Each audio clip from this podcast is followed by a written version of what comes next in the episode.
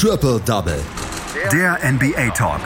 Auf meinsportpodcast.de. Wie ihr es gewohnt seid, bekommt ihr werktags hier auf meinsportpodcast.de die Zusammenfassung der NBA-Spiele aus der letzten Nacht. meinsportpodcast.de, Deutschlands größtes Sportpodcast-Portal. Und auch heute zwischen den Jahren wollen wir natürlich über die Ergebnisse aus der letzten Nacht informieren. Fünf Spiele gab es, über zwei sprechen wir genauer. Und das tue ich mit einem unserer NBA-Experten heute mit Amir Selim. Hallo Amir. Hallo Andreas.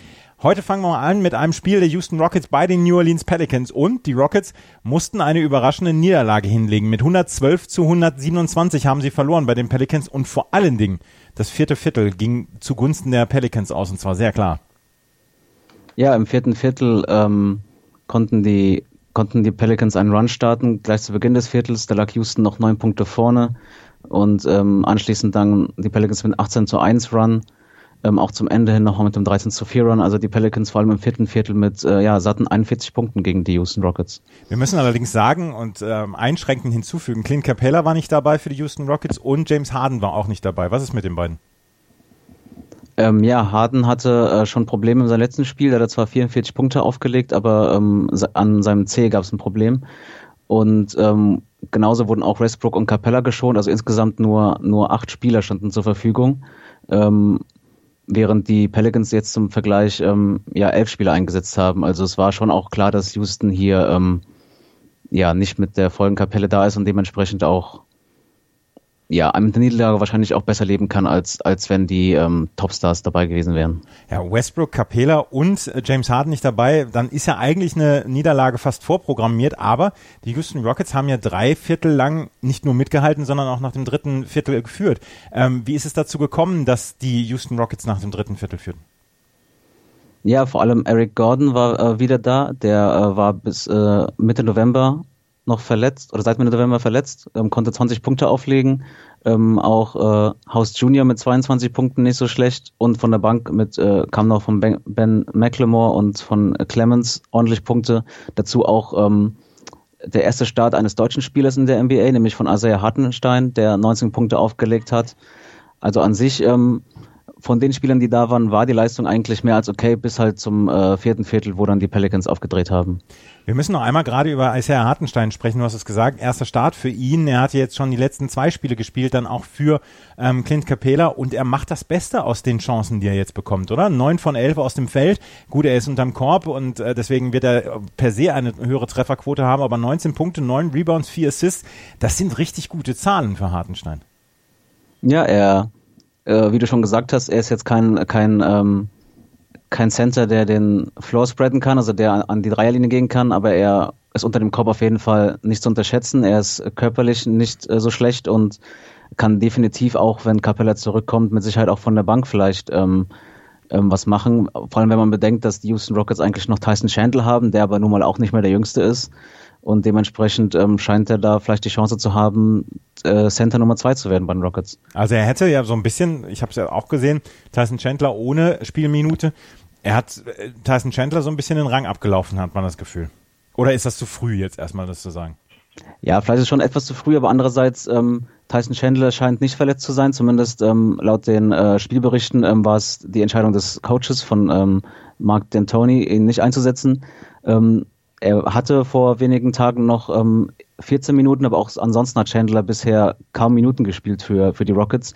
Da hat jetzt äh, Asia Hartenstein heute mit dem Spiel schon äh, mehr Punkte in einem Spiel gerissen als äh, Chandler zuvor in der Saison.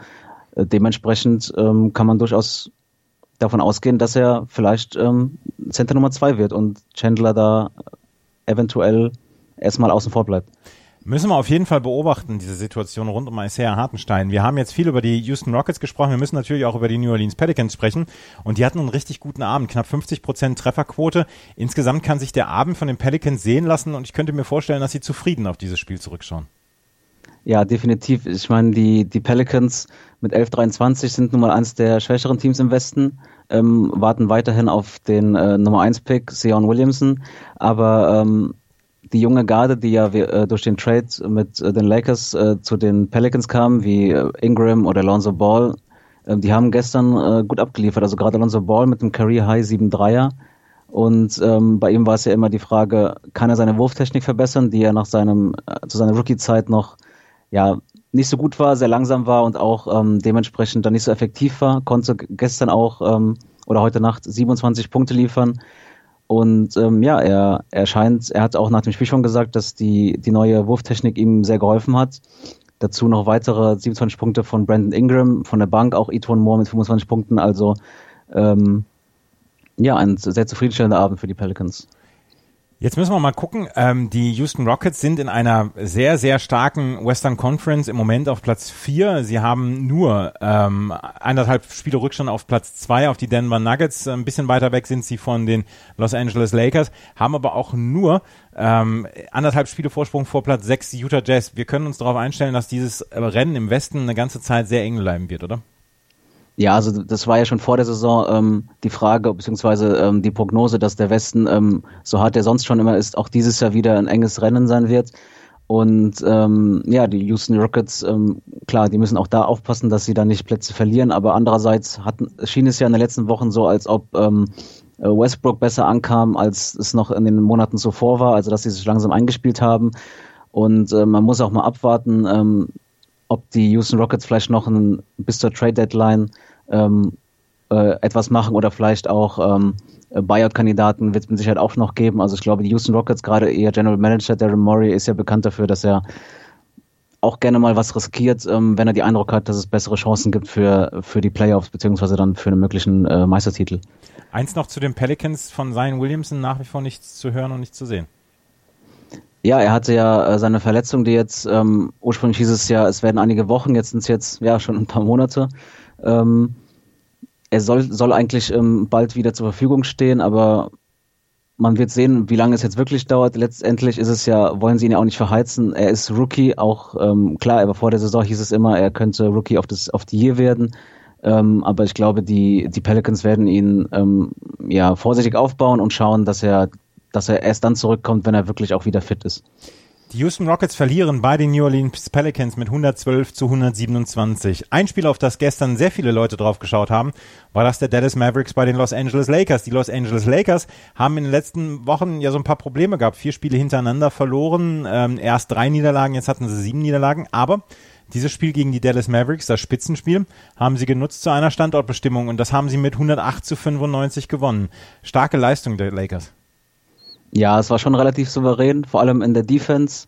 Ähm, Dallas nur mit 36 Prozent aus dem Feld, äh, von der Dreilinie nur 30 Prozent. Doncic selbst ähm, 5 von 14 von der äh, vom äh, Field Goals und äh, keine Dreier getroffen. Also die, die Lakers haben auf jeden Fall gezeigt, dass sie ähm, den Dallas Mavericks noch ein bisschen was voraus sind. War das die gute Defense der Los Angeles Lakers, die die Dallas Mavericks hat ja vielleicht auch so ein bisschen überhastet abschließen lassen? Seth Curry 3 von 11, Luka Doncic, du hast es gesagt, von 5 von 14, Porzingis 4 von 10. Das ist ja alles eher mittelprächtig, was die Dallas Mavericks sich da gestern zurechtgespielt haben. Ja, der, der Coach der, ähm, der Lakers, Frank Vogel, hat selbst gesagt, sie haben diese, äh, zum ersten Mal in dieser Saison eine Zonendefense gespielt und um da mal auszuprobieren, wie das funktioniert und ähm, ja, offensichtlich hat es sehr gut funktioniert. Ja. Sie, sie konnten, sie konnten die äh, Mavericks ähm, ja zu schlechten Würfen zwingen und ähm, ja, auch offensiv war das von den Lakers äh, gar nicht so schlecht. Also sowohl von der Dreierlinie als auch äh, Field technisch ähm, besser gewesen als die als die Mavericks. Also ein zufriedenstellender Abend für die Lakers. Man muss ja auch sagen, ähm, dass äh, der Coach der Dallas Mavericks alles versucht hat. Er hat alle Spieler gestern eingesetzt und es war kein Blowout-Game äh, wo wir sonst einfach sehen, dass die, dass die Leute alle eingesetzt werden. Ja, genau. Also die, die, ähm, der Abstand war jetzt ähm, zwar im dritten Viertel nochmal größer, aber klar, auch im vierten Viertel wäre es äh, bei ähm, 15 Punkten Rückstand noch möglich gewesen, ranzukommen. Wir hätten die Dallas nochmal einen Run gestartet, aber sie haben es einfach nicht mehr hinbekommen. Die, die Lakers konnten auch im vierten Viertel den Abstand immer auf eine gewisse Distanz halten ja, und dann ähm, war das Spiel dann doch am Ende, ist es dann doch äh, gut ausgelaufen für die Lakers. Wobei Marjanovic mit, nur mit drei Minuten, ansonsten jeder Spieler mindestens sechs Minuten bei den Dallas Mavericks bekommen. Auch die Los Angeles Lakers haben alle Spieler eingesetzt, aber Quinn Cook, Jared Dudley, Troy Daniels haben am Ende dann nur eine Minute 19 gespielt. Das war dann tatsächlich dann die Garbage Time für die Los Angeles Lakers, die im Moment wieder auf Platz 1 oder immer noch auf Platz 1 in der Western Conference liegen. Haben sie ihre kleine Krise überwunden. Jetzt haben sie den letzten zwei gewonnen, nachdem sie vorher vier hintereinander verloren hatten. Unter anderem ja auch das Christmas Game. Er muss ja auch sagen, dass äh, währenddessen ähm, LeBron James auch nicht nicht fit war, einige Spiele verpasst hat. Auch beim ähm, Christmas Game war immer die Frage, wie fit war er wirklich, als er gespielt hat. Ähm, gestern wirkte es wieder besser. Ähm, einen Tag vor seinem äh, 35. Geburtstag wirkte er wieder fitter. Er hat auch selbst gesagt, dass er gestern mit drei ähm, auch gezeigt hat wieder, dass er, dass er der Floor General de dieser Mannschaft ist und dass Gordon dann auch mal ähm, vor allem Anthony Davis überlässt oder auch von der Bank immer wieder äh, Caldwell Pope ähm, ganz stark von der Bank oder auch äh, weiterhin Dwight Howard dann mit entscheidenden Punkten. Also soweit, ähm, solange, ich würde sagen, solange LeBron jetzt wieder fitter ist, ähm, ähm, gehe ich davon aus, dass sie eigentlich wieder in die Spur finden und zumindest äh, unter den Top äh, Plätzen verweilen. Ja. Die Lakers gewinnen also dieses Spiel mit 108 zu 95 gegen die Dallas Mavericks. Drei weitere Spiele hatten wir noch aus der letzten Nacht. Die Oklahoma City Thunder gewinnen bei den Toronto Raptors mit 98 zu 97. Die City Thunder wirklich mit einer guten Saison. Shea Gilgis Alexander mit 32 Punkten, Franford Bleed für die Toronto Raptors zwar mit 20 Punkten, Serge Ibaka mit 14 Rebounds, aber das hat am Ende nichts geholfen. Die Thunder äh, schnappen sich den ja, knappen Sieg bei den Toronto Raptors. Die Memphis Grizzlies gewinnen zu Hause gegen die Charlotte Hornets mit 117 zu 104. Unter anderem Dylan Brooks mit 20 Punkten und Jaron Jackson Jr. mit 12 Rebounds waren dafür dann verantwortlich. Und die Denver Nuggets gewinnen zu Hause gegen die Sacramento Kings mit 120 zu 115. Michael Porter Jr. mit 19 Punkten, Nikola Jokic mit 8 Rebounds. Und eine Frage sei mir noch gestattet am Schluss ich habe immer noch Probleme, die Denver Nuggets auch am Ende der Saison auf Platz zwei zu sehen. Sind sie so gut oder werden sie im Moment besser gemacht oder äh, laufen sie im Moment besser, als dass sie eigentlich sein müssten? Ich glaube, die Denver Nuggets sind halt so ein typisches Team, wo man halt sieht, in der Regular Season funktioniert es sehr gut. Sie haben, sie haben einen tiefen, einen tiefen Roster. Sie haben äh, einige, äh, viele Talente. Auch wie gesagt, gestern äh, Michael Porter Jr. Zum, äh, mit seinem Career High nach seiner langen Verletzung oder seinen langen Verletzungen.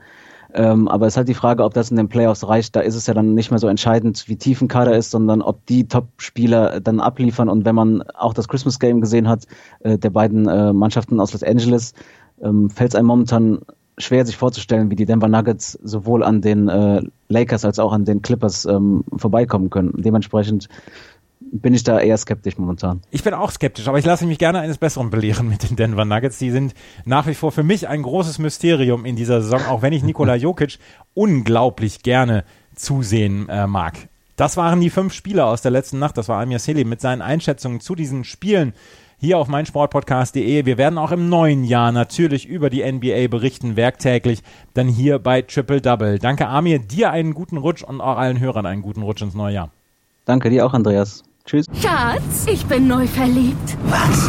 Da drüben. Das ist er. Aber das ist ein Auto. Ja, eben. Mit ihm habe ich alles richtig gemacht. Wunschauto einfach kaufen, verkaufen oder leasen. Bei Autoscout24. Alles richtig gemacht.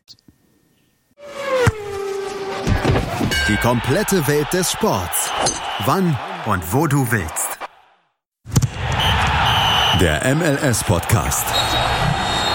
Daniel Rupp, Vincent Kurbel und Anne Meyer führen dich jeden Freitag durch die Spieltage der Major League Soccer. Wie er von Chicago Fire wegkam, war nicht schön, weil sie ihn einfach getradet haben und er aber wahnsinnig viel Herzblut in dieses Team gesteckt hatte. Sie informieren dich über Ergebnisse, Skandale und Geschichten des amerikanischen Fußballs.